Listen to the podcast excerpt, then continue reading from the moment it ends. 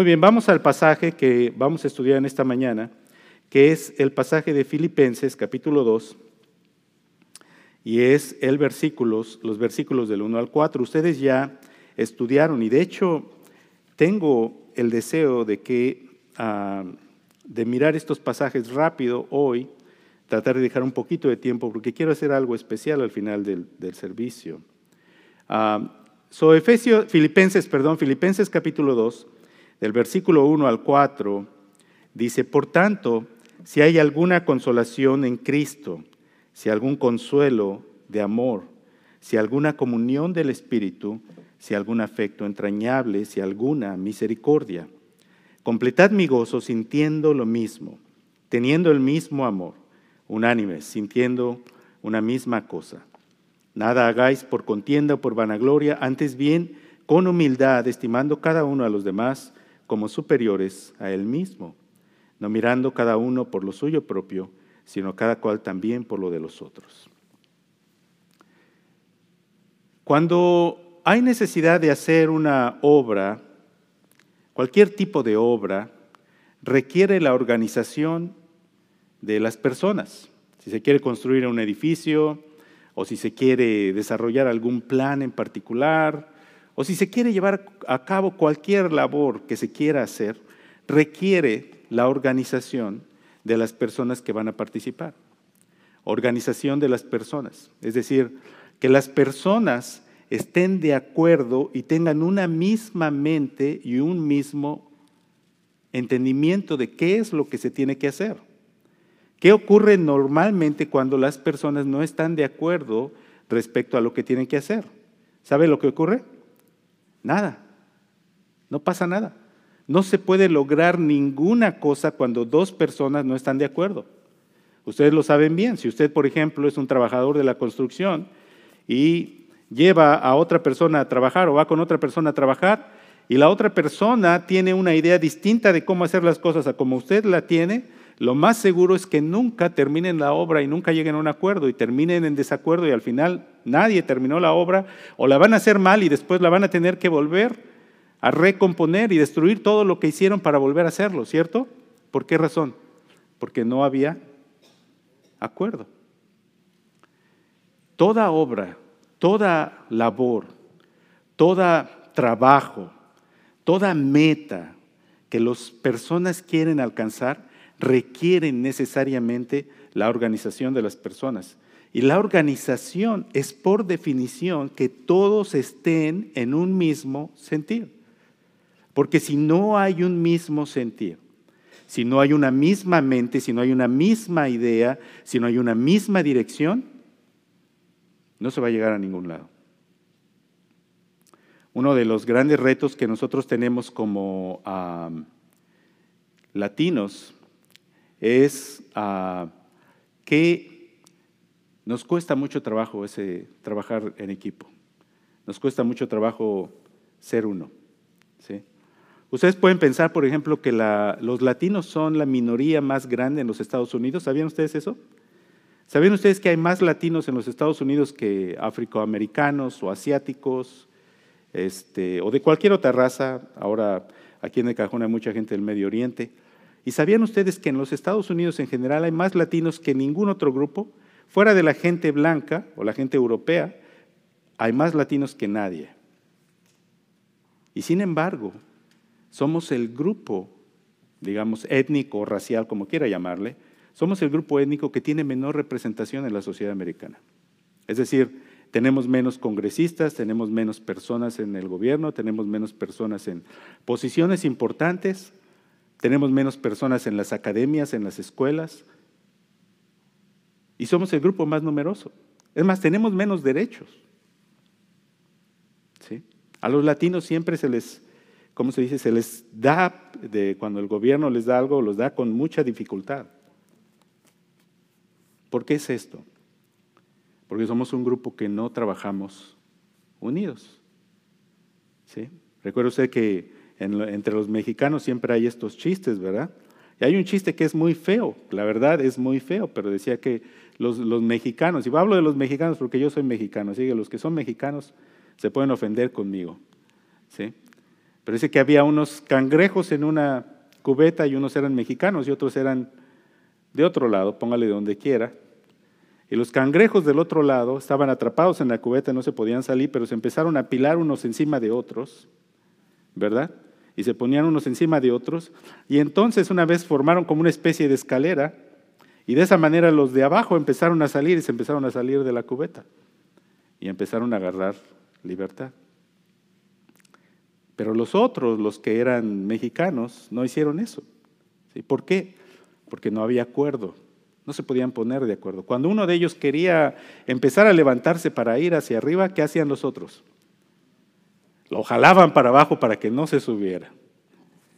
Es un chiste feo, pero a veces se expresa esa realidad entre nosotros. Hay entre nosotros una dificultad en cuanto a trabajar juntos en cuanto a tener una misma mente. Hay algo en nuestra naturaleza que nos lleva muchas veces a apartarnos, a ser solitarios, a hacer nuestra propia labor, a ir por nuestro propio camino, a seguir nuestros propios pensamientos y aislarnos de los demás. La palabra de Dios dice esto, que en la iglesia nosotros debemos entender que la iglesia tiene una función demasiado importante. Es una función demasiado gloriosa, demasiado grandiosa, como para que esta función se quede frustrada, porque los creyentes no pueden estar de acuerdo.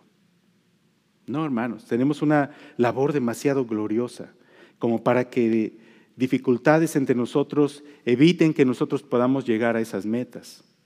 Entonces, en esta semana estudiamos este pasaje y ustedes lo, lo vieron, los que están asistiendo a las células estudiaron el pasaje.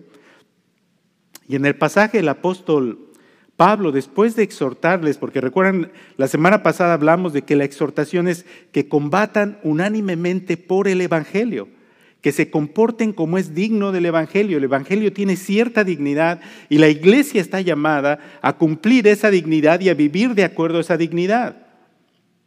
Y Pablo les dice, combatan unánimes.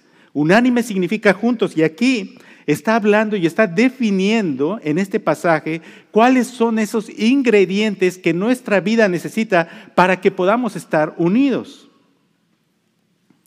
Pero antes de pedirles esto, antes de entrar y hacerles la petición y decirles, así tienen que actuar, así se tienen que comportar, Pablo les recuerda cuáles son los recursos gloriosos que hay en Cristo y a través del Espíritu. ¿Cuáles son esos recursos? Y entonces cuando usted comienza a leer en el versículo 1, Pablo dice, por tanto, ¿ve este por tanto? Este por tanto está concluyendo lo que Pablo estaba diciendo anteriormente. ¿Qué estaba diciendo? Que se comporten como es digno del Evangelio, que actúen unánimemente, que combatan juntos por el Evangelio. Y entonces Pablo dice, por tanto, si hay alguna consolación en Cristo, si algún consuelo de amor, si alguna comunión del Espíritu, si algún afecto entrañable, si alguna misericordia. Hay cinco frases condicionales en este pasaje, en este versículo.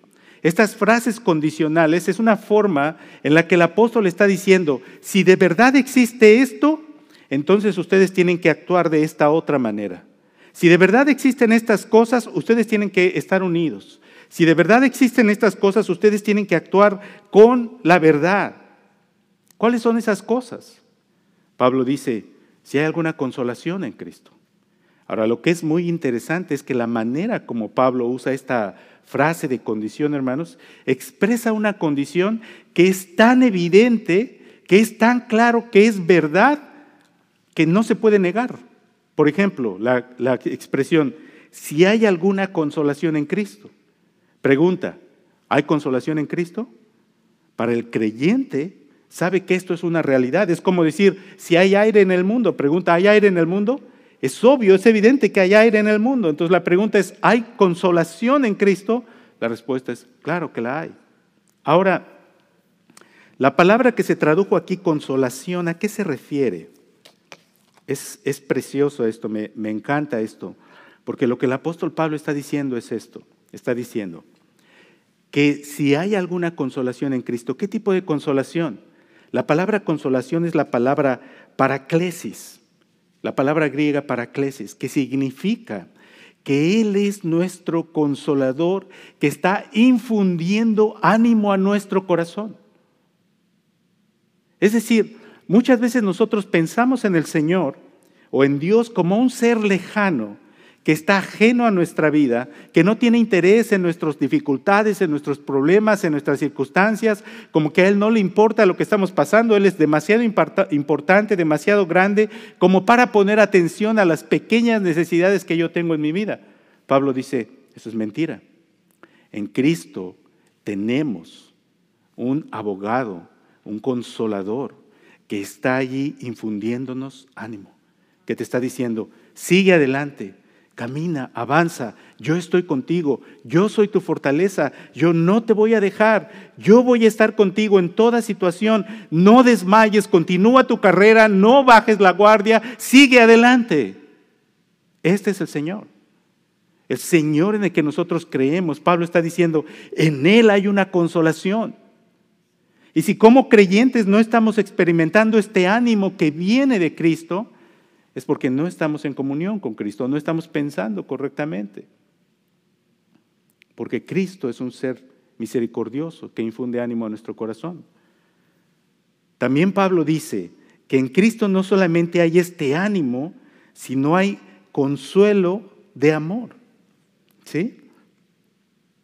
De Cristo, mis hermanos, viene también aquel consuelo que es más o menos parecido a la palabra paraclesis, ahora es la, la palabra paramutión, que significa aquello que ofrece ánimo, alivio, ¿sí? descanso, tranquilidad, paz al corazón. Entonces, ¿qué cosa me infunde ánimo cuando paso por dificultades en mi vida? La presencia del Señor. El saber que no importa, no importa lo que ocurra en mi vida, Dios está conmigo. El Señor está conmigo, mi vida está en sus manos, soy de Él. Por supuesto que no sé qué va a pasar el día de mañana, por supuesto que vivo en la incertidumbre de no sé qué va a ocurrir conmigo el día de mañana, no sé si voy a enfermar y morir, no sé si voy a seguir vivo, no sé si voy a empobrecer, no sé si voy a perder mi trabajo, no sé nada de esas cosas, pero una cosa sé, que sea cual sea la situación que pase en mi vida, Él está conmigo. Y esto produce alivio y consuelo fortaleza en mi corazón. Ustedes saben lo que el Salmo 23 dice, ¿no? Aunque ande en valle de sombra de muerte, ¿qué dice? No temeré. ¿Por qué? Porque tú estarás conmigo. Entonces la presencia del Señor que infunde este ánimo en nuestro corazón, este ánimo de que levanta nuestro espíritu, nos alienta, nos está alentando a continuar adelante y en el otro sentido nos consuela y nos fortalece en nuestras debilidades pero también habla de su amor. El amor de Dios. Qué gloria es saber que somos amados por Cristo. Qué gloria es saber que el amor de Dios nadie te lo puede quitar. Que si eres amado por Dios, nada ni nadie te puede arrebatar ese amor. Es un asunto de seguridad. Cuando el Padre toma a alguien por hijo, ese hijo es hijo para siempre. Y nadie, dice, dijo el Señor, nadie los puede arrebatar de la mano de mi Padre. Dice, y el Señor dijo también, nadie los puede arrebatar de mi mano. Qué seguridad, qué aliento, qué gloria, qué descanso, saber que estas cosas están en Cristo. No tengo, no tengo que sentir, ¿sí? Celo o envidia o resentimiento por las cosas que no tengo. ¿Por qué? Porque estoy en Cristo y todo lo tengo en Él. Pero también dice Pablo, si hay, si hay una consolación en Cristo, si hay algún consuelo de amor, si hay alguna comunión del Espíritu. Hermanos, cuando nosotros somos salvos, la Escritura dice que en el momento que creemos, el Espíritu de Dios viene a vivir en nuestro corazón. Y la presencia del Espíritu según lo que dice Pablo en 1 ah, Corintios 12, que el Espíritu nos bautiza en un cuerpo. Entonces, el Espíritu nos permite entrar en comunión con Cristo primero y venimos a ser uno con Cristo porque el Espíritu opera en nuestro corazón para hacer realidad en nosotros la presencia de Cristo y venimos a ser uno con Cristo y después nos une con todos los otros creyentes. Entonces, esta unidad en la cual el creyente está unido a Cristo, ¿sí? Le lleva a unirse también con todos aquellos que están unidos a Cristo. Entonces, el creyente, de acuerdo, otra vez les recuerdo los mandamientos de la ley de Dios. Los mandamientos de la ley de Dios es, amarás a Dios y amarás a quién? A tu prójimo. Estas dos cosas van conectadas. El creyente ha recuperado esta capacidad en su vida porque al estar en comunión con Cristo, con Dios a través de Cristo, también está en comunión con aquellos que aman a Cristo. Y ama a Dios y ama a los creyentes y está en una comunión, coinonía. La palabra griega coinonía implica una unión, una unidad espiritual que trasciende las fronteras de este mundo. Nosotros, por ejemplo, Pensamos que nuestros lazos familiares son más importantes y honramos más nuestros lazos familiares, mis padres, mis hermanos, mis hijos. Pero esos lazos familiares no van a rebasar esta vida. Cuando mueras, tu padre y tu madre dejan de ser tu padre y tu madre. Tus hijos dejan de ser tus hijos. Las relaciones familiares no trascienden hacia la eternidad. Las relaciones espirituales son las únicas que trascienden hacia la, hacia la eternidad. Y en la eternidad solamente hay un Padre y muchos hermanos.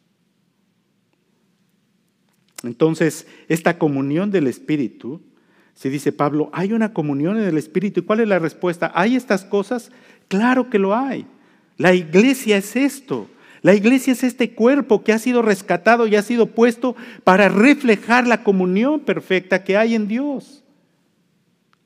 Pablo también dice, si hay algún afecto entrañable. La, Biblia de las Américas, la que estábamos estudiando, no usa esta palabra, ¿verdad? Usa solamente afecto. Pero la Reina Valera dice afecto entrañable, y eso es lo que quiere decir la palabra esplacna. La palabra griega esplacna significa un afecto, un amor que viene desde lo más interior del ser humano. En la antigüedad, ellos pensaban que el centro de las emociones, como ahora nosotros decimos que el centro de las emociones, ¿qué cosa es? ¿Dónde están las, emociones? Decimos en el corazón, ¿verdad? Pero en la antigüedad no era en el corazón, era o en el hígado o, en el estómago. No sé si me explico. Entonces, por eso la Reina Valera traduce entrañable. ¿Qué significa? Que en realidad es una emoción que viene de lo más dentro de la persona. ¿Alguna vez ha tenido una emoción fuerte? ¿Dónde se siente en el cuerpo?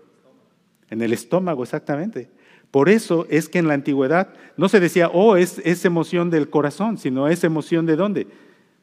de las entrañas, a veces es del estómago o del hígado, ¿verdad? Entonces, ¿qué quiere decir esto? Que es un amor verdadero, que surge de dónde? De lo más profundo de nosotros, del interior nuestro.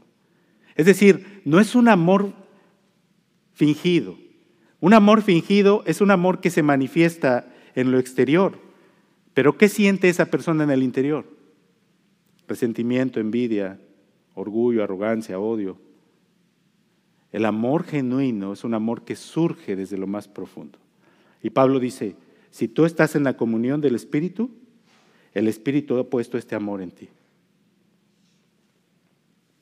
También dice, no solamente la comunión del Espíritu, afecto entrañable, si alguna misericordia. Hermanos, la palabra misericordia o compasión implica la preocupación por otros. Si somos parte de la comunión de creyentes, entonces somos personas que estamos interesados en servir a otros. Compasión significa que estoy mirando la necesidad de otro de mis hermanos y estoy atendiendo esa necesidad. Eso es lo que significa. Compasión es servir a las necesidades de los demás. Es una actitud desinteresada cuando yo soy compasivo, estoy poniendo mis propias necesidades en segundo lugar y estoy sirviendo a las necesidades de mi hermano. Es una actitud no de egoísmo, sino una actitud de amor. Y Pablo pone estas expresiones en condición, como si fuera una condición, pero de nuevo, la condición es tan evidente que no se puede negar. Ok, déjame decírselo de otra manera. Si usted es un creyente verdadero, Usted tiene el ánimo que Cristo le infunde. el consuelo y el amor que Cristo le da.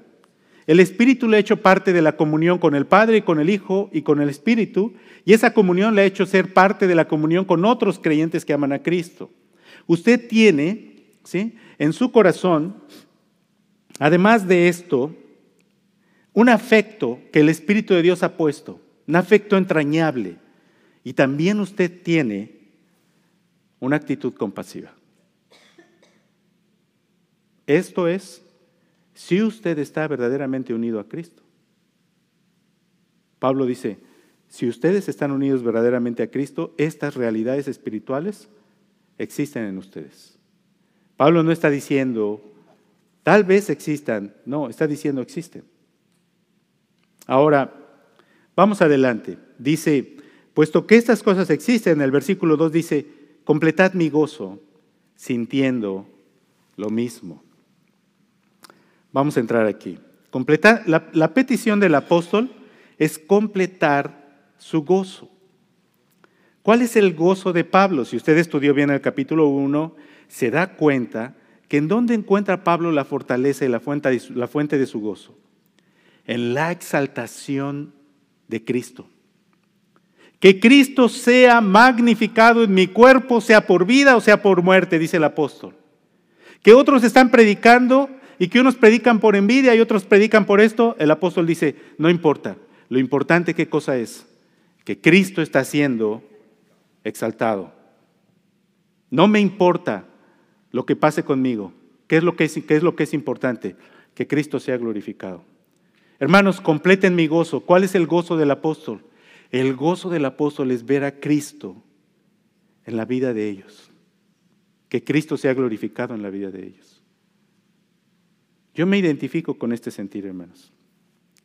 Porque una cosa que yo oro cada domingo cuando estamos exponiendo la palabra de Dios, no estamos persiguiendo, y se los digo delante de Dios, ni estamos detrás de su dinero, ni estamos detrás de su admiración, ni estamos detrás de nuestra reputación, ninguna de esas cosas. Hay una cosa que está en nuestro corazón y por la cual oramos. ¿Cuál es esta? que Cristo sea glorificado en la vida de ustedes.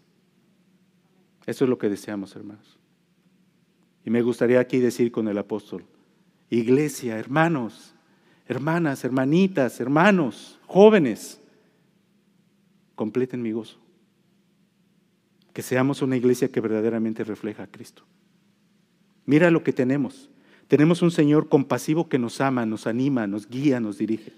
Tenemos un espíritu que es nuestro consolador, que, nos, que está con nosotros, que nos ayuda, que nos da discernimiento, que nos da sabiduría. Y ha puesto en nosotros amor para amarnos.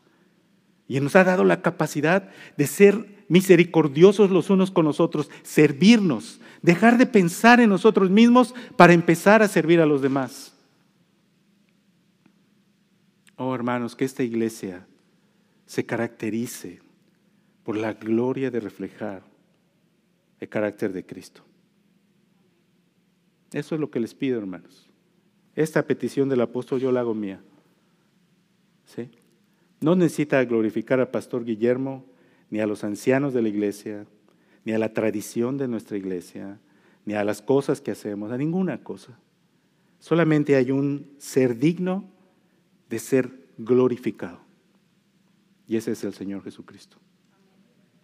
Y si alguien hace algo, y si alguien hace algo de excelencia, y si hay demostraciones de gracia, y si hay demostraciones de fidelidad espiritual, no vamos a exaltar a las personas, vamos a exaltar a Cristo. ¿Cómo van a completar entonces los filipenses el gozo del apóstol? Pablo les dice, sintiendo una misma cosa, teniendo el mismo amor, unánimes, sintiendo una misma cosa. Nada hagan por contienda o por vanagloria, antes bien con humildad, estimando cada uno a los demás como superiores a él mismo, no mirando cada uno por lo suyo propio, sino cada cual también por lo de los otros. Aquí, hermanos, lo que voy a hacer es mirar algunos de los pasajes, no todos, porque fueron bastantes. Sé que los hermanos estaban bien contentos porque les dejé como 20 pasajes que estudiar. Los varones estaban rebosando de alegría el lunes y en las células me imagino que ha de haber pasado lo mismo. Pero vamos a checar algunos de ellos. La primera cosa, antes de entrar a cada una de estas, de estas cosas, ¿qué rompe la unidad en la iglesia? Vamos a Santiago. Ese pasaje es fuerte, así que prepárese, por favor. Santiago en el capítulo 3, si tienen su Biblia, ahora sí, voy a necesitar que tengan su Biblia a la mano y que busquen muy rápido. Santiago 3.1 dice, hermanos míos, no os hagáis maestros, muchos de ustedes sabiendo que recibiremos mayor condenación. Gracias por el consejo, Santiago. Porque todos ofendemos muchas veces. Si alguno no ofende en palabra, este es varón perfecto. ¿Cuál es el problema? Santiago dice, ofendemos, ofendemos fácilmente. ¿Cómo? ¿Cómo ofendemos fácilmente? Dice la palabra, ¿no?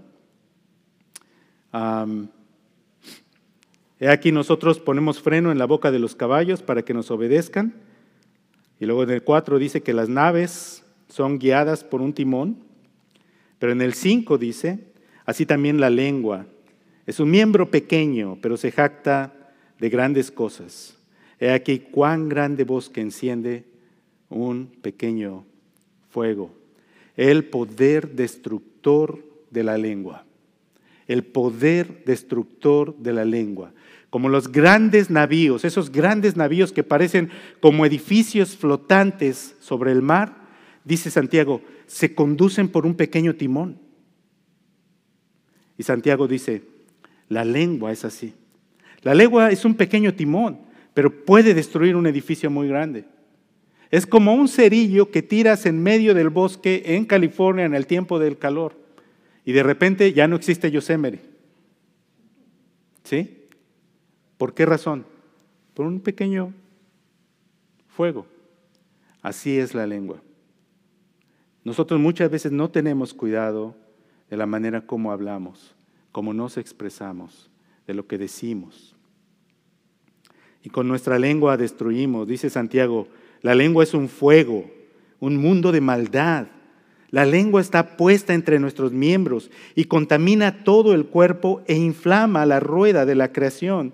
Y ella misma es inflamada por el infierno. Mira estas palabras, tremendo, tremendo. Estos chismes, estas murmuraciones, estas cosas que hablamos en secreto con aquellas personas con las cuales en contubernio actuamos haciendo estas cosas y que nosotros pensamos que son inocentes, nada más estoy descargando mi sentir, nada más estoy diciendo lo que pienso. Santiago dice, es un fuego de maldad. Es una descarga del infierno. La lengua destruye, daña. Nuestras palabras mal enfocadas, mal dichas, descorteses, no cordiales, no amorosas, con el propósito de arruinar la vida de otros. La murmuración no solo es chismear mintiendo de las otras personas. La murmuración es chismear aunque estés diciendo la verdad de las otras personas.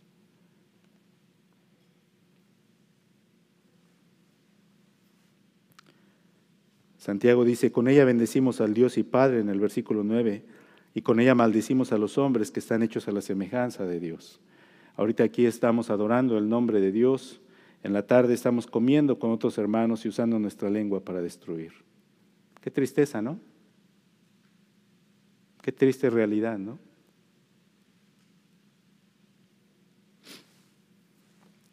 A veces cuando vemos a nuestros hermanos servir, usamos nuestra lengua para destruirles. Porque no lo hicieron bien, porque no lo hicieron mejor manera, porque no salió así, porque esto, no sé, por muchas razones. Hay muchos de nuestros hermanos que sirven con mucha fidelidad aquí, que trabajan muy duro, no se ve su servicio porque no están aquí al frente, están detrás. Y a veces no se nota el trabajo de ellos hasta que algo sale mal. ¿Sí? Por ejemplo, la hermana Adriana está aquí trabajando todo el tiempo, pero no sabemos de ella hasta el día que de repente algo pasa en la escuela dominical. No sé si me explico. ¿Sí? O los hermanos que trabajan en el sonido, o los hermanos que son maestros de escuela dominical, o los hermanos que están afuera sirviendo el refrigerio o en la librería, o haciendo cualquier otra labor, o los que vienen aquí y cargan las cosas y se las llevan, ¿no? Y muchas veces nosotros criticamos y hablamos y nos ponemos como si fuéramos jueces. La lengua es un mundo de maldad, dice Santiago. En el versículo 14, Santiago habla de la sabiduría divina, la sabiduría de lo alto y la sabiduría terrenal. Y Santiago dice, pero si tienen celos amargos y contención en su corazón, no se jacten ni mientan contra la verdad, porque esta sabiduría no es la que desciende de lo alto, sino terrenal, animal, diabólica. Porque donde hay celos y contención, allí hay perturbación y toda obra perversa. ¿Por qué hay conflicto en nuestra iglesia? el conflicto viene de nuestro corazón. ¿Sí? Viene de nuestro corazón, viene de las actitudes carnales que están en nuestro corazón, porque ninguna situación debería ser motivo de conflicto. Ninguna. En realidad, ninguna situación. ¿Sí? Nada. Porque todos podríamos ser pacientes, amorosos, cuidadosos, todos podríamos ayudar, todos podríamos corregir, todos podríamos servir, todos podríamos participar. Si algo sale mal, podríamos ser pacientes y perdonar. Si alguien me ofende, puedo perdonar. Puedo pasar por alto la ofensa. ¿No? Es solamente cuando en mi corazón digo, no estoy dispuesto a pasar por alto la ofensa, que entonces se convierte en un conflicto. Y cuando digo, no estoy dispuesto a pasar por alto la ofensa y voy se lo digo a otra persona, en ese momento ya estoy generando una división, porque esta persona a la que le estoy diciendo, yo le estoy diciendo a esa persona, ponte de mi lado contra aquella persona. Ahí yo estoy ya rompiendo el cuerpo de Cristo. ¿No? ¿No es así, hermanos? O cuando murmuramos de alguien con otra persona, ¿qué es lo que le estamos pidiendo a esa tercera persona? ¿No le estás pidiendo que esté de acuerdo contigo? ¿O le preguntas para que te exhorte? Pues sería bueno que te exhortara. Sería bueno que te dijera, ay, mi hermano, mi hermana deja de estar de chismoso. ¿Por qué no oras por el hermano? ¿Por qué no hablas con el hermano directamente o con la hermana?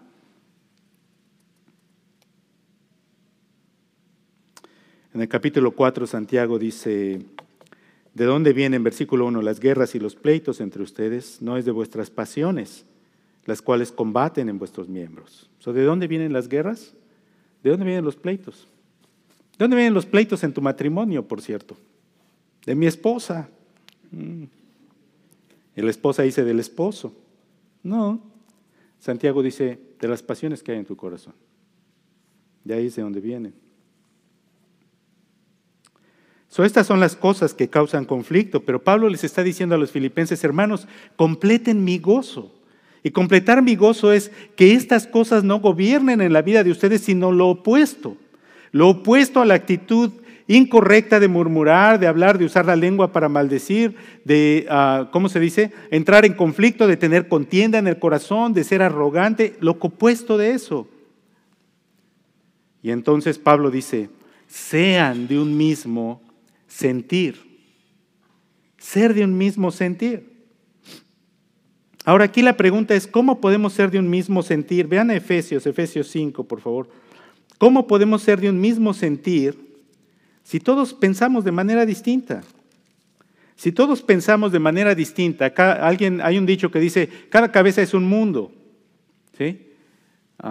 hace tiempo, y a veces en el Internet hay estas discusiones tan absurdas, y y son discusiones absurdas, pero envuelven a millones y millones de personas. Entonces me acuerdo, no sé cuántos ustedes recuerdan esto, que había un vestido que parecía dorado o parecía verde. Y había una discusión en el internet si el vestido era verde o era dorado. Y todo el mundo opinando, porque cuando usted lo veía lo parecía verde, a veces parecía dorado. Y la gente, dos, las gentes los veían de diferentes maneras. Cada cabeza es un mundo. Es el mismo vestido, hecho igual, todos estaban viendo al mismo vestido, no son dos fotografías distintas. La misma fotografía y unos dicen es, es dorado y el otro dice es verde. Ahora hay mucha diferencia entre dorado y verde, pero así lo veían. Y era una discusión que la gente tuvo en el Internet por muchos días. Discusiones sin sentido. Pero eso te ilustra cómo las personas tienen diferentes formas de pensar. ¿Sí? ¿Cómo podemos tener una misma mente? Bueno, en Efesios 5, versículo 15, el apóstol Pablo dice, mirad pues con, con diligencia cómo andéis, no como necios, sino como sabios, aprovechando bien el tiempo, porque los días son malos. Por tanto, no sean insensatos, sino entendidos de cuál sea la voluntad del Señor. Los creyentes van a tener un mismo sentir, mis hermanos, cuando dejen de pensar de acuerdo a las perspectivas del mundo y empiecen a pensar como piensa Cristo. Si no comenzamos a pensar como el Señor Jesucristo piensa, vamos a estar toda la vida en conflicto. Tenemos que ser entendidos de cuál es la voluntad de Dios. En Romanos 12 el apóstol Pablo dice, no se conformen ¿sí? a los pensamientos de este siglo, sino transformen su pensamiento por medio de la renovación de vuestro entendimiento, para que entiendan cuál es la voluntad de Dios, agradable y perfecta. Entonces, el creyente tiene que cambiar su forma de pensar.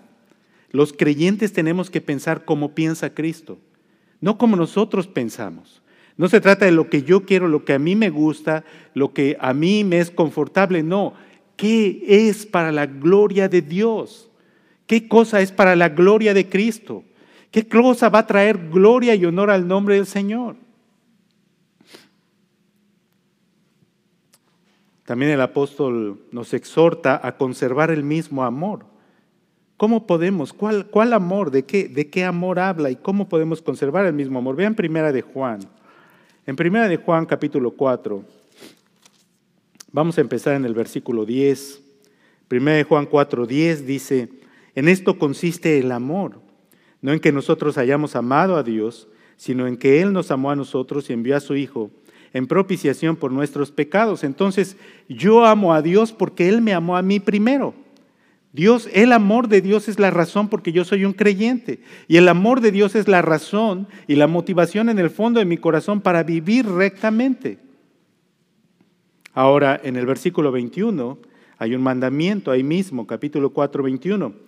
Y nosotros tenemos este mandamiento de Él. El que ama a Dios, ame también a quién? A su hermano. ¿Cuál es el mandamiento? Amar. Si amas a Dios, ¿a quién debes amar?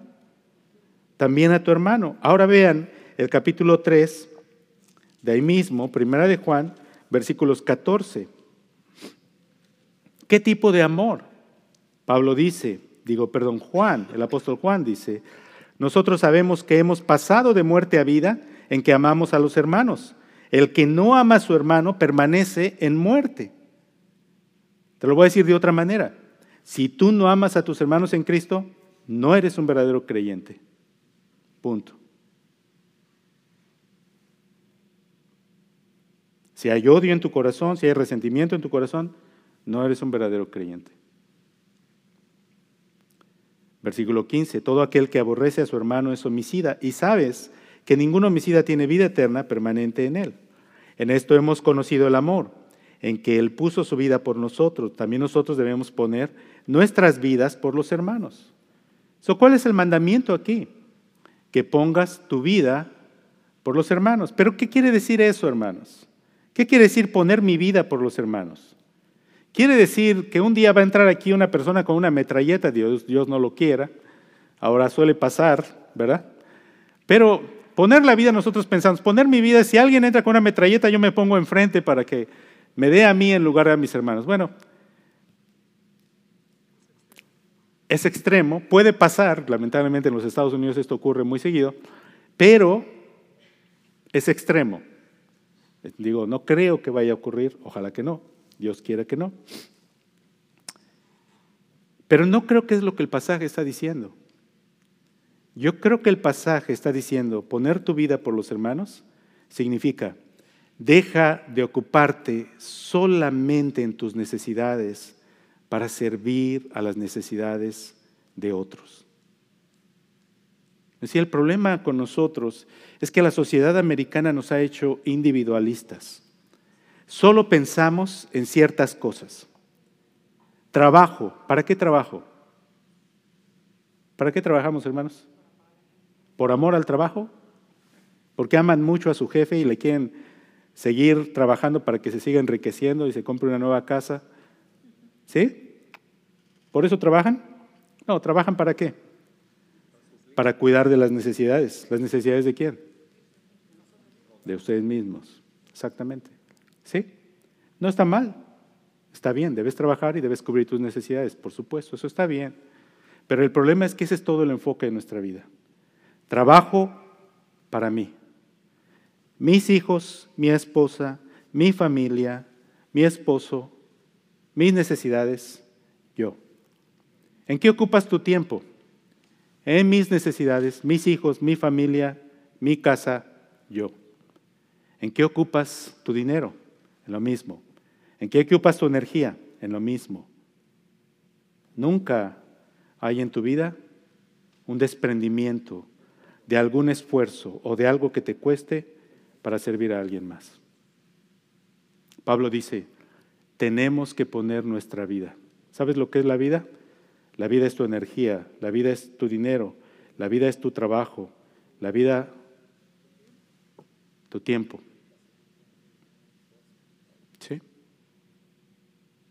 Sino, ¿qué amor es? ¿No? Y, si, si, no me creen, vean lo que dice más adelante. Dice, dice, pero el que tiene bienes de este mundo y ve a su hermano tener necesidad y cierra contra él su corazón, ¿cómo mora el amor de Dios en él? Hijitos míos, no amemos de palabra ni de lengua, sino de hecho y en verdad. So, si vemos a nuestro hermano tener necesidad, ¿qué es nuestra responsabilidad? Nuestra responsabilidad es ayudarle. Hacer a un lado tu propia necesidad para servir a la de los hermanos. Vean Santiago otra vez. Santiago es muy importante hoy.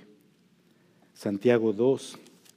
Y aquí yo les decía a los, a los hermanos, en Santiago 2, 14 al 17, dice, hermanos míos, ¿de qué aprovechará si alguno dice que tiene fe y no tiene obras? ¿Podrá la fe salvarle? Y si un hermano o una hermana están desnudos y tienen necesidad del mantenimiento de cada día, y alguno de ustedes le dice, id en paz, calentaos y saciaos, pero no les dais las cosas que son necesarias para el cuerpo, ¿de qué aprovecha? Así también la fe, si no tiene obras, es muerta. Interesante pasaje, porque sobre todo muchos hoy citan este pasaje para hablar de que el creyente tiene que tener obras como evidencia de su fe en Cristo, y está de acuerdo, eso es claro. Pero pocas personas entienden que Santiago aquí está hablando de la actitud de misericordia, mostrar misericordia con el necesitado. ¿Cuántos de ustedes dan dinero a los pobres? ¿Cuántos de nosotros, déjenme hacer la pregunta de esta manera, cuántos de nosotros damos dinero para ayudar a la gente necesitada? Santiago está hablando aquí de eso. Santiago está hablando aquí de la actitud de mirar a alguien en necesidad y cerrar tu corazón. Pero el apóstol Pablo dice, no, si tú eres un creyente, el Espíritu de Dios ha puesto en ti misericordia y misericordia significa, te miras a los demás y te preocupas por sus necesidades. No eres una persona encerrada en tu propio mundo, aislada y ocupándote nada más de los tuyos y de lo tuyo. Quieres ser de bendición para otros.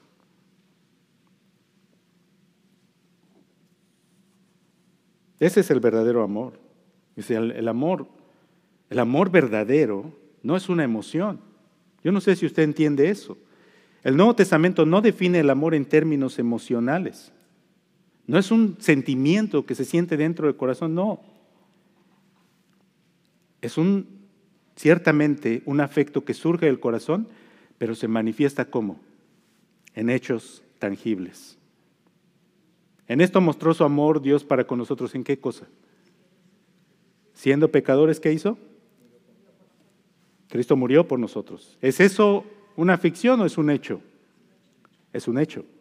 ¿Se imaginan que la Biblia dijera, Dios les ama mucho, pero ni modo se van a condenar todos? Sería terrible, ¿no? Dios ama mucho a su creación, pero nos va a mandar a todos a la condenación. No, dice, nos amó y que siendo pecadores, es decir, siendo nosotros desobedientes a sus mandatos, hizo algo para salvarnos. So, la demostración de su amor es la acción. So, ¿Cómo se manifiesta el amor nuestro los unos por los otros, mis hermanos? Vamos adelante. Algunos pasajes más, hermanos, vamos a terminar. ¿Cómo podemos estar unidos en un mismo espíritu? Vea lo que dice Romanos 12. Vengan conmigo, Romanos 12, 3.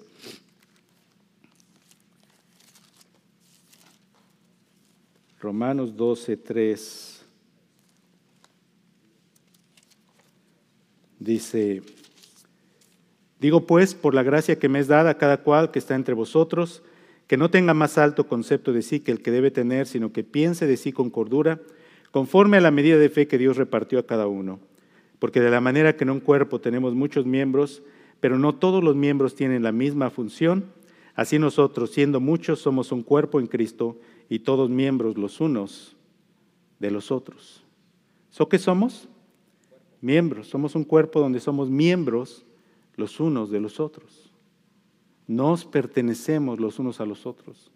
Los lazos espirituales son más fuertes que los lazos terrenales. Así que los creyentes tienen que entender esta verdad, que somos un cuerpo. Cuando el apóstol Pablo resuelve el problema de las divisiones en Corinto, Corinto era una iglesia donde había muchas divisiones, ¿verdad? Y en estas divisiones había partidos dentro de la iglesia de Corinto. Unos decían, yo mi predicador favorito es Pablo, otros decían, no es Pedro, otros decían, no, es Apolos. Y se andaban peleando unos con otros por eso. Y Pablo les dice, ¿acaso Pablo murió por ustedes o Apolos murió por ustedes o Pedro murió por ustedes? Pero ¿sabe cuál es la conclusión de todo eso? La conclusión es esta. Cuando Pablo termina les dice, hermanos, no se preocupen ni de Apolos, ni de Pablo, ni de Pedro. Les dice, porque todo es de ustedes. A ver, ¿cómo?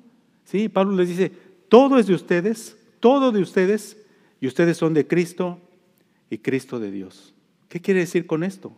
Ah, la idea de que en Cristo todos somos uno. Si un hermano, fíjense bien, porque muchas veces lo que produce envidia y arrogancia en nuestro corazón es ver que una persona recibe cierta exaltación. Y a veces es más fácil llorar con el que sufre que regocijarse con el que es exaltado, porque el que es exaltado muchas veces tiene a dos, tres atrás que están envidiosos y diciendo, ay, ¿cómo? ¿No? Y Pablo dice, no tienes que tener esos sentimientos. ¿Por qué razón? Porque debes entender que todos somos un cuerpo. Si algo ocurre, por eso dije hace rato, si algo ocurre, si alguien es bendecido, si hay una obra de gracia, si de repente hay un hermano que hace una obra que es gloriosa y que atrae la atención, así como en el, libro de los Hechos, cuando, cuando van a empezar a predicar el Evangelio, ¿sabe cómo comienza la predicación del Evangelio? Con el martirio de Esteban. Y Esteban es, ¿qué, ¿qué, les puedo decir? Esteban es uno de estos hombres que era un hombre de buen testimonio, que fue escogido para guardar las mesas. Si usted lo quiere traducir a nuestro tiempo aquí, Esteban era uno de los hermanos que estaba a cargo de eh, cargar las cosas. Eso es lo que era Esteban. Y Dios tomó a Esteban y ¿sabe lo que hizo con Esteban?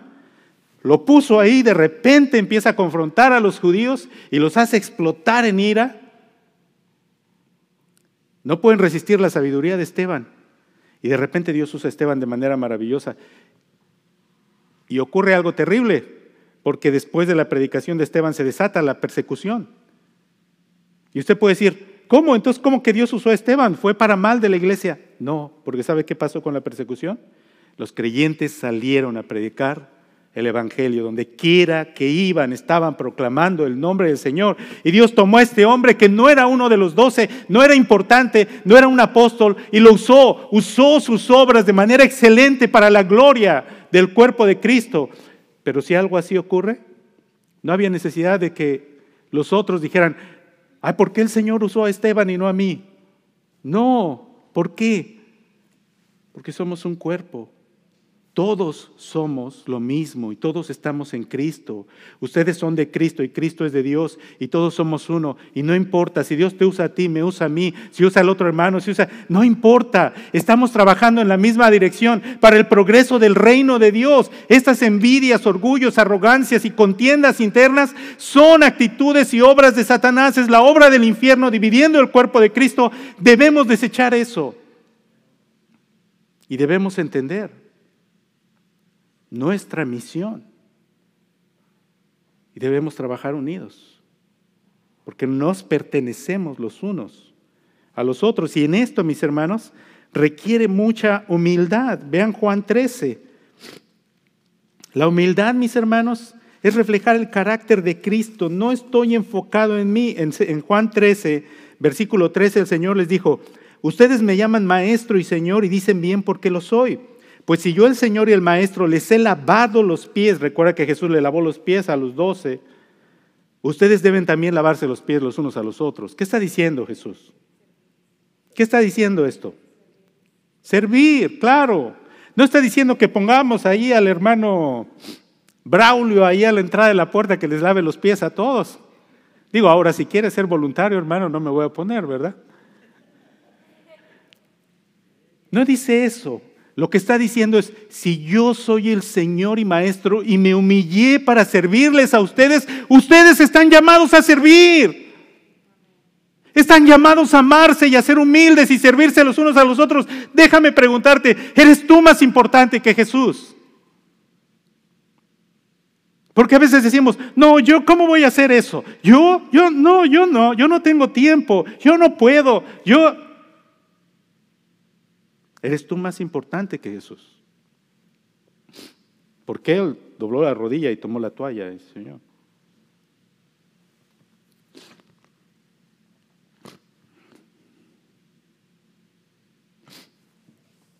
A veces llegamos y acomodamos todas estas cosas, hermanos. Y necesitamos ayuda, necesitamos trabajo. Requiere, esto se está poniendo más complicado porque si queremos tener una banda grande, y ustedes ven ahora a los jovencitos participando y nuestro deseo es que se desarrolle esto y que se lleve a, cabo. Necesitamos ayuda. ¿sí? Pero si tenemos que trabajar en esto, lo, voy lo vamos a hacer. Yo no vengo acá y les digo a los hermanos, oh hermanos, yo soy el pastor, yo, yo no me voy a agachar ahí a recoger ese cable. Pues, ¿Por qué voy a hacer eso? ¿Soy más importante que Cristo? Cristo se puso de rodillas para lavar los pies de los discípulos.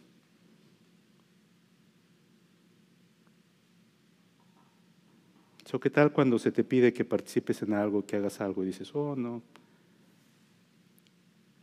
¿En quién estás pensando cuando haces eso? Humildad, hermanos. Humildad es entender quiénes somos. En Romanos 12, 16, Pablo dice que nos asociemos con los humildes. Me gustó esa palabra, ¿sabe por qué? Porque las costumbres se pegan. Con quien te juntas te va a influenciar. Mi abuelita decía que el que con cuervos anda, con lobos anda. Entonces, ¿cómo está el de los cuervos? Ya estoy como el chapulín colorado. El que, el que con lobos anda, a aullar se enseña. Pero hay uno de los cuervos, no me acuerdo. Ah, cría cuervos y te saca, esa es otra cosa, te sacan las uñas. Ok, ya estoy como el chapulín. Y es verdad eso, hermanos. Las personas con las que te juntas van a influenciar tu vida. Por eso dice Pablo, asociándoos con los humildes. So, si tú te asocias con los que son de high class, ¿sí? si tú te asocias con los que son de la alta y que siempre miran a los demás como inferiores y que el mundo no les merece la iglesia no les merece, son demasiado importantes, son influencers en Facebook o en YouTube y ya el mundo no les alcanza. Pues así te vas a hacer. Así te vas a hacer. Así vas a pensar. Así vas a actuar. Vas a pensar que la vida y la felicidad se encuentra en ser importante, tener buena ropa, tener un buen carro, tener buenas cosas.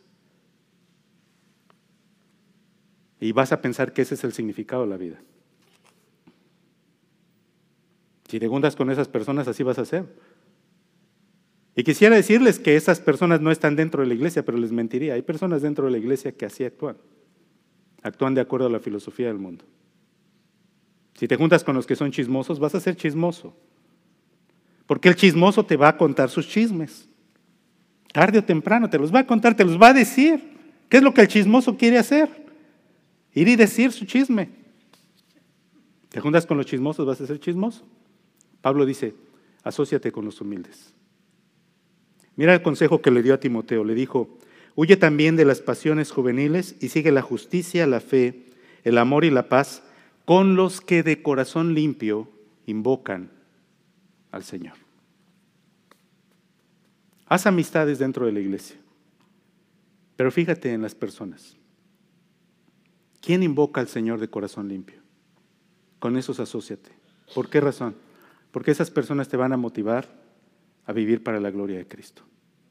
Te van a enseñar a perdonar, a ser paciente, a ser humilde, a pasar por alto las ofensas, a trabajar para el reino de Dios, a guardar la unidad en el cuerpo de Cristo, a hacer lo correcto. Hay personas, hay personas que luego se acercan a otros y tú ves cómo la vida de la gente, esta es una cosa que me preocupa y se los voy a decir solamente así y que el Señor ponga sabiduría en cada uno de ustedes. Quisiera a veces como pastor ser el más popular, estar más cerca de todos ustedes, estar con ustedes todo el tiempo, estar en todas las noches en la casa de ustedes y todo eso, pero si hiciera eso les caería regordo, ¿sí? Ya de por sí, ¿verdad? Pero, pero la razón por qué digo esto es porque muchas veces estás enseñando la palabra de Dios y tú quieres que la palabra de Dios encuentre cabida en los corazones. Pero vienen otras personas que se acercan a las personas dentro de la iglesia y esas otras personas empiezan a desviar el corazón, la mente, las ideas, los pensamientos de aquellos a quienes quieres enseñar. Lo he visto muchas veces a través de mi ministerio. Muchas veces. No estoy hablando de aquí, lo he visto a través de mi ministerio toda la vida. Ten discernimiento, por favor. Asociate con aquellos que te van a llevar a glorificar a Cristo. Un último pasaje. Santiago 4. Bueno, dos. Santiago 4.10. Santiago, ya vieron que Santiago es un libro muy importante hoy, ¿verdad? muchos pasajes en Santiago. Santiago 4.10 dice, humillaos delante del Señor y Él os exaltará. Hermanos, no murmuréis los unos de los otros. El que murmura del hermano y juzga a su hermano, murmura de la ley y juzga a la ley. Pero si tú juzgas a la ley, no eres hacedor de la ley, sino juez. Cuando el Señor Jesucristo dio el mandato de que no juzguemos, está diciendo que no actuemos con una actitud crítica hacia otras personas. Porque Santiago aquí dice, si tú actúas con una actitud crítica, tú ya no eres ¿sí? una persona que estás debajo de la ley, sino por encima de la ley. Déjame explicárselo de nuevo. Santiago dice, Dios es el juez, Dios da la ley y la ley nos juzga a todos. Pero cuando yo empiezo a decir, mira aquel hermano lo que está haciendo y empiezas a hablar de ese hermano, tú estás poniéndote como legislador por encima de la ley y estás usando la ley contra aquella persona. Santiago dice, ese es el problema. Dios no te puso en esa posición. Tú no eres el juez. ¿Quién es el juez? El Señor. Ahora esto no quiere decir que yo debo solapar si mi hermano hace algo incorrecto, no. Si yo veo a mi hermano hacer algo incorrecto, ¿qué es lo que la escritura me manda? En amor vengo a exhortarle, con humildad. Y siempre, hermanos, dando el beneficio de la duda. Yo les decía a los varones, si tengo que preguntar a un hermano, hermano, fíjate que te vi haciendo esto, ¿fue mi apreciación verdadera o no? ¿Me equivoqué? ¿Me estoy equivocando en lo que vi? o lo que vi es verdadero. Porque si lo que vi es verdadero, entonces tengo que exhortarte en el amor del Señor a hacer lo correcto. Pero si ahorita tú me dices que no era eso, entonces acepto tu palabra. Y si podemos enfrentar estas situaciones de esta manera, en lugar de murmurar, nuestra iglesia va a ser sólida. Vamos a trabajar unos con otros. Vamos a ser útiles para el reino de Dios. Nuestro último pasaje es 1 Corintios 13, porque habla del amor. En muchos pasajes se nos dice que el amor sea sin fingimiento. En muchos pasajes.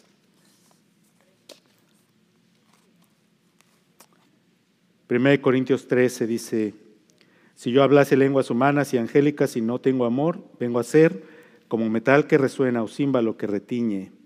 Y si tuviese profecía y entendiese todos los misterios y toda ciencia, tuviese toda la fe de tal manera que trasladase los montes y no tengo amor, nada soy. Y si repartiese todos mis bienes para dar de comer a los pobres, y si entregase mi cuerpo para ser quemado y no tengo amor, de nada me sirve. El amor es sufrido, es benigno, el amor no tiene envidia. El amor no es jactancioso, jactancioso significa arrogante, no anda presumiendo, no anda, ¿cómo se dice? Mostrándole a los demás lo importante que es, que soy, lo que tengo. No, el amor no hace eso. Dice, el amor no se envanece. Envanecerse significa, el amor no está enfocado en las cosas superficiales. No engrandece lo que no es válido. ¿Qué es más importante? ¿Qué es más importante? Vamos a decir, si un día un hermano hace algo que a lo mejor no está bien, si un día estamos esperando al hermano que llegue a las 7 de la mañana y llega a las 9, ¿qué es más importante? ¿El amor o el que yo me ofenda con ese hermano porque qué irresponsable es? Más importante el amor. No que no haya necesidad de corregir ciertas cosas en nuestra vida, la hay, pero el amor es más importante. El amor no hace nada indebido, nada. Es decir, hay, hay todas estas maneras sutiles de atacar a las personas que te caen mal, con murmuración, con actitudes, con situaciones. El amor no hace nada de esto. No anda buscando estrategias. ¿Cómo puedo hacer algo para que aquellos que están contra mí caigan? El amor no tiene eso. El amor no busca lo suyo, no se irrita, no guarda rencor, no anda trayendo ahí el recuerdo de todas las, todas las ofensas, no se goza de la injusticia. ¿Te has fijado cómo muchas veces nos causa placer el dolor de algunos a los que nos cae mal? ¿Has notado eso? Que cuando vemos a alguien sufrir, a alguien que nos cae mal, decimos, qué bueno, se lo merece. El amor no se goza de la injusticia, se goza de la verdad. Todo lo sufre, todo lo cree. Por eso les dije, cuando me siento a hablar con mi hermano, le pregunto, hermano, ¿esto que vi es verdad? Y si mi hermano me dice, hermano, te digo delante del Señor que no fue así, el amor que hace, todo lo cree, está mirando con rectitud. No es la mirada cínica del que está diciendo, ah, tú eres perverso y seguramente estás haciendo esto. No. El amor todo lo cree, espera lo mejor. Todo lo espera, todo lo soporta. El amor nunca deja de ser. Pero las profecías se acabarán y cesarán las lenguas y la ciencia acabará. ¿Sabes lo que Pablo está diciendo? Todos los dones espirituales que tenemos se van a acabar. No te preocupes de los dones espirituales que otros tengan y que tú no tienes. Preocúpate de los dones que tú tienes. Usa los dones que tienes. Porque todos los dones se van a acabar. ¿Sabes lo único que va a permanecer después de que el reino de Dios venga? El amor. Eso ama verdaderamente.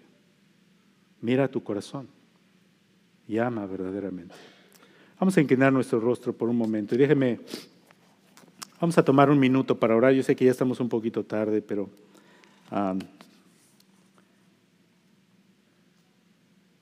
déjeme leerles esta pregunta que está en el estudio y allí en su corazón, por favor todos callados y en silencio delante del Señor, voy a hacerles esta pregunta. Ahora considera esta pregunta sobre tu forma de servir a la iglesia. ¿Han sido tus acciones servicio, palabras, actitudes, pensamientos, emociones de beneficio o edificación para los creyentes en Cristo? ¿Has contribuido positivamente a guardar la unidad en la iglesia? ¿Has sido culpable de causar conflictos y divisiones en la iglesia? Si descubres que algunas cosas que has hecho han causado división entre hermanos, pídele perdón al Señor de todo corazón. Si es necesario, busca a las personas y arregla las cosas. La iglesia es el cuerpo de Cristo.